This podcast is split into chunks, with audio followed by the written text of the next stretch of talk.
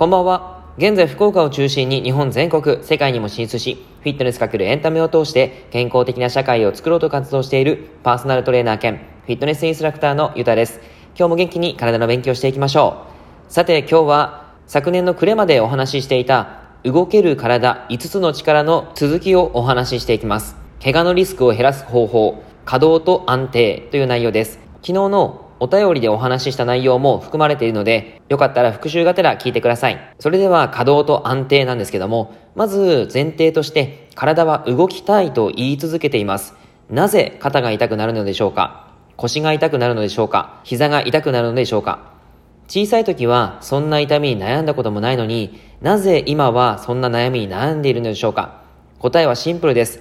体は動きたいけど動いていないからなんですね。小さい時は自由に動きたい時に動いて、疲れるまで動きまくって爆睡する。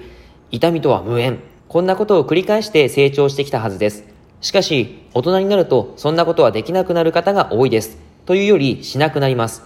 結果的に体が動けなくなって痛みにつながってきます。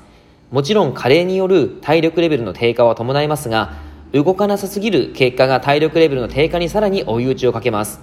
このまま行くとどうなるでしょうか？痛みにずっと悩まされるかもしれません。体のコンプレックスがストレスになるかもしれません。自分の足で歩けなくなるかもしれません。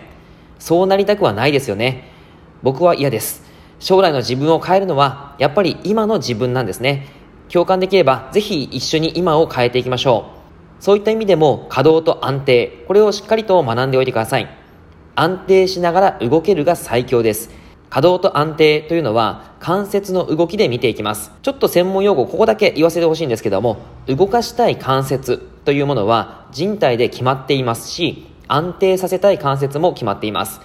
動かしたい関節は側関節、股関節、胸椎、これは背骨ですね。背骨の胸のあたりの部分です。肩関節、頸椎の1、2番目。頸椎は首の骨になりますけども、頭蓋骨に近い首の骨です。あとは主関節。安定させたい関節は、膝関節、腰椎。これは腰の骨ですね。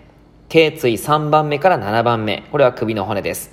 そして肘関節。こういったところを安定させましょうということです。ここだけ言っていくとちょっと難しいですよね。人の体の構造は大体一緒なので、動かしたい関節と安定させたい関節は決まっています。そこをちゃんと適切に保っておけば、ピラミッドの土台は広くどっしりとしてくるんですね。どういうことかというと人間の体っていうのはピラミッドで表すことが可能になってきます。動ける体のピラミッドですね。まず土台として機能的な動作ができる体を作る。動かしたい関節と安定したい関節を適切に保つ。その上で筋トレであったりとかスピードを保ったトレーニング。そういったことをやっていくとパワーの強化につながります。そしてその上に何か自分の日常生活での動き方であったり、スポーツであればその技術、レッスンであれば動けるスキル、そういったものが積み上がっていくというんですね。このピラミッドがちゃんと1段目から2段目、3段目というように大きさが徐々に小さくなっていけばちゃんとしたピラミッドができます。もしこれが逆のピラミッド、小さい土台から大きい土台になってしまうと地震が来たらすぐ崩れて壊れてしまいますよね。そうなってしまうと人間の体で言うと怪我につながってきます。いかに人間の構造的な動ける体が重要なのかということがなんとなく理解してもらえたら嬉しいなと思います。今日は安定と稼働という内容になりますが、ここを理解しているかしていないかでかなり今後の体が変わってきますので、このワードは覚えておいてください。ちょっと具体的なことを言うと、例えばももの裏の筋肉硬い方いますか？例えばその状態で全速力で 100m をダッシュする。そうすると、もしかしたら肉離れが起こってしまう可能性があるし、股関節、腰、膝、足首、そういったところに負担をかけてしまう可能性もあります。なので、100m ダッシュをすることを分かっていれば、事前にストレッチをちゃんとしておいて、適切な稼働をできる状態で走っていくと、怪我のリスクが下がるということですね。そういった状態が日常であると、とってもいい状態になります。これは実際に、じゃあ自分の体をどうやって見たらいいのっていうことになりますが、これは言葉だけではちょっと説明が難しいですし、ブログにも書いていますが、文字でもすごく難しいです。